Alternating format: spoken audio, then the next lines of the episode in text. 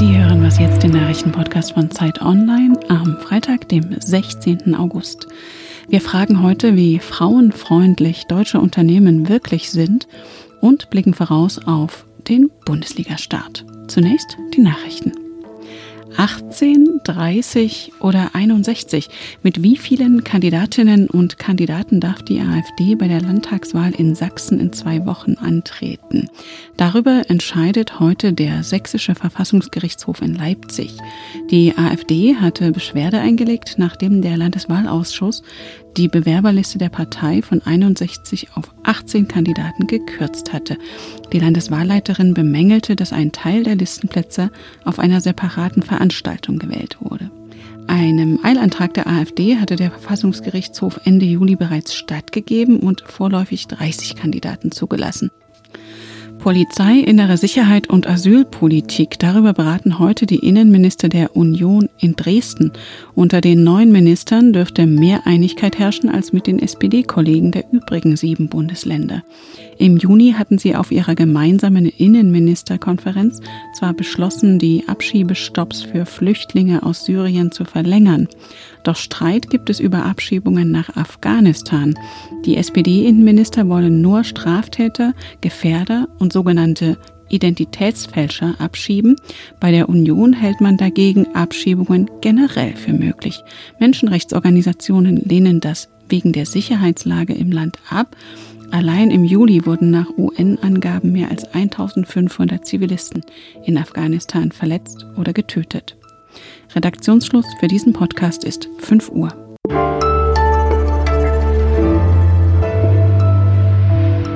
Willkommen zu Was jetzt? Ich bin Rita Lauter.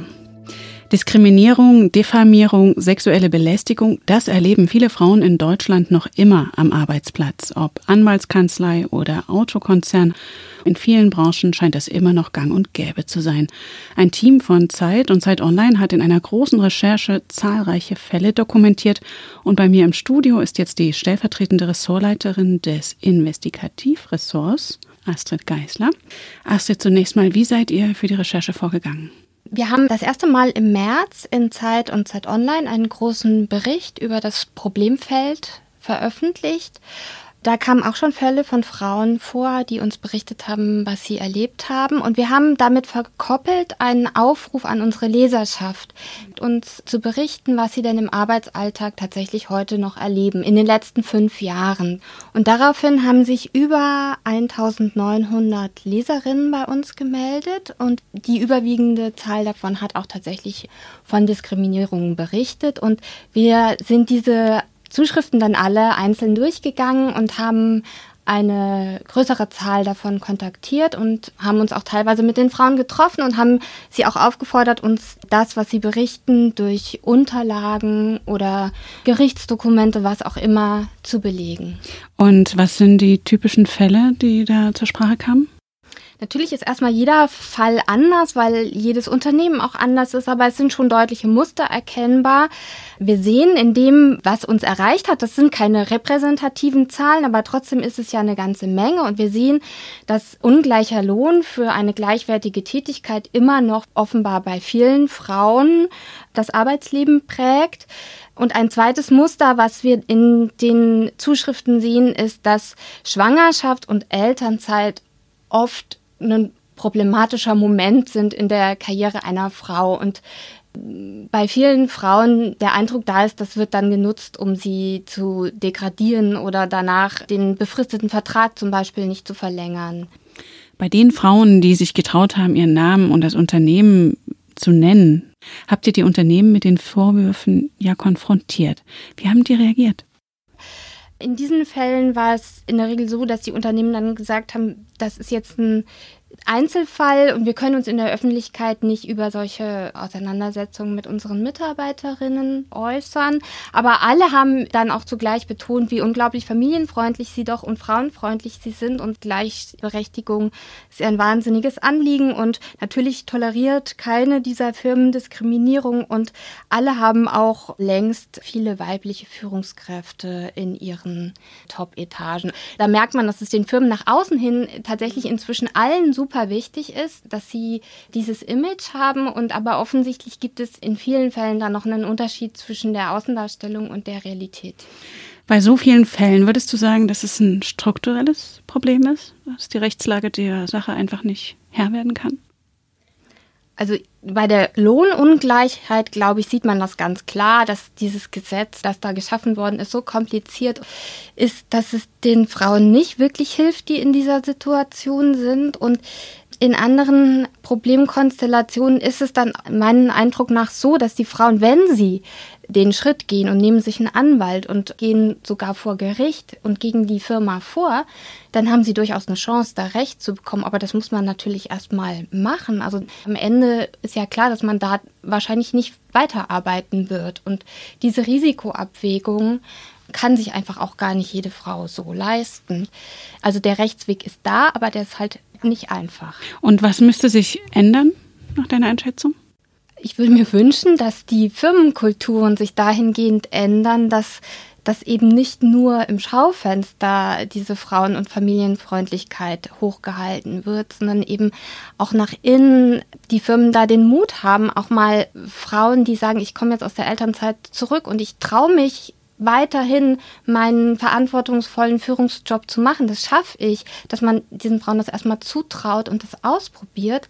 Und wahrscheinlich würde es dann auch in vielen Fällen klappen. Vielen Dank, Astrid Geisler. Ich danke.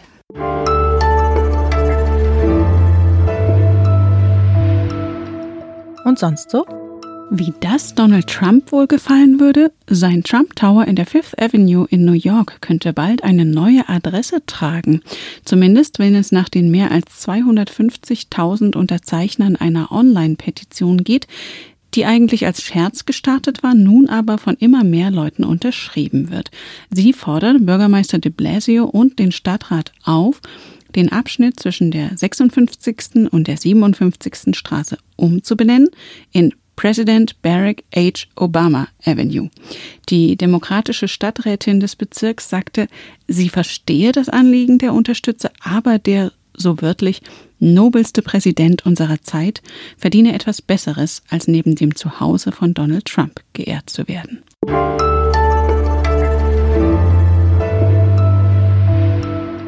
Für manche war dieser Sommer so end wie sinnlos, denn die Bundesliga hatte Pause. Doch heute nun fängt sie wieder an, jetzt mit Union Berlin und erneut ohne langjährige Erstligisten wie dem Hamburger SV und VfB Stuttgart. Ich habe jetzt Oliver Fritsch zu Gast, Fußballexperte von Zeit Online. Oliver, jetzt mal ehrlich, wollt ihr als Sportredaktion dieses Jahr überhaupt über die Bundesliga berichten oder nicht einfach schreiben, die Bayern werden gewinnen wie die letzten sieben Jahre und stattdessen schreibt ihr mal über Handball oder Schach?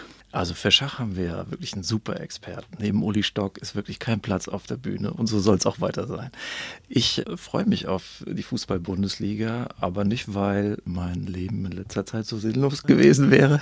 Aber ich rechne auch fest damit, dass wir wieder einen Zweikampf erleben werden, so wie im letzten Jahr. Denn das war ja ganz schön knapp, auch wenn es sich manchmal gar nicht so angefühlt hat. Mhm. Und Dortmund am Ende die Körner ausging.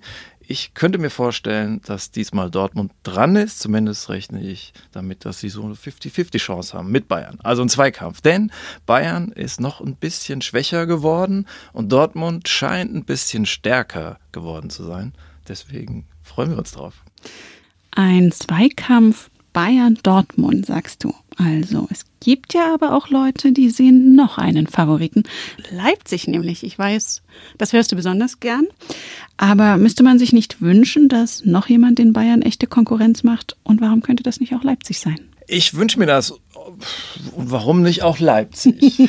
RB Leipzig ist Dritter. Insofern denkt man zuerst daran. Aber man muss sagen, sie waren letztes Jahr eigentlich keine Spitzenmannschaft. Denn sie haben alle Spiele verloren gegen Bayern und Dortmund mit einem 0 zu 0 von dieser Ausnahme abgesehen. Und das Pokalfinale ging auch 0 zu 3 aus. Und sie auf eine neue Stufe zu heben, das wird nicht so einfach. Sieht nach einem kleinen Schritt aus, wird aber ganz schön schwer für Julian Nagelsmann. Es kann sein, dass es auf Dauer gut geht, aber ich rechne mit Startproblemen.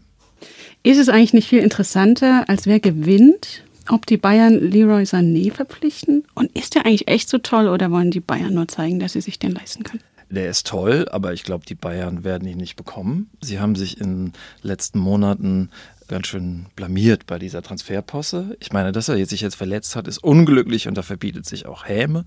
Aber Bayern hat ein Führungsproblem und wird auch teilweise in der internationalen Branche nicht mehr ernst genommen. Apropos, wir müssen an dieser Stelle auch über den DFB reden. Nach dem Rücktritt des, nennen wir es, glücklosen Reinhard Grindel soll jetzt der Präsident des SC Freiburg, Fritz Keller, übernehmen. Ist das eine gute Wahl? Es ist zumindest eine bessere Wahl als der Vorgänger Reinhard Grindel, der kein guter DFB-Präsident war. Fritz Keller hat Erfahrung als Präsident im Fußballverein, er hat Erfahrung als Unternehmer, er ist integer. Deswegen glaube ich, dass er eine gute Wahl ist. Die Frage ist bloß, ob der DFB-Präsident künftig noch so viel Macht haben wird, denn einher geht das Ganze mit einem Strukturwandel und die Entscheidungsgewalt liegt bald vielleicht woanders, nämlich hauptsächlich bei der DFL. Und das halte ich nicht für gut. Heute Abend beginnt die neue Bundesliga-Saison mit der Partie Bayern Hertha BSC und du wirst für Zeit Online dabei sein. Vielen Dank, Oliver Fritsch. Ich danke. Das war Was Jetzt, der Nachrichtenpodcast von Zeit Online. Wenn Sie mögen, schreiben Sie uns gern an wasjetzt.zeit.de. Für Sie im Studio war Rita Lauter. Ich wünsche Ihnen ein schönes Wochenende.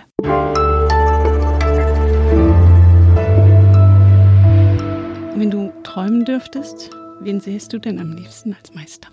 Also ich würde mir ja mal einen ostdeutschen Verein wünschen. Jetzt denk nicht an RB Leipzig, das ist ja ein schwäbisch-österreichisches Projekt. Warum aber nicht Chemie oder Lok Leipzig?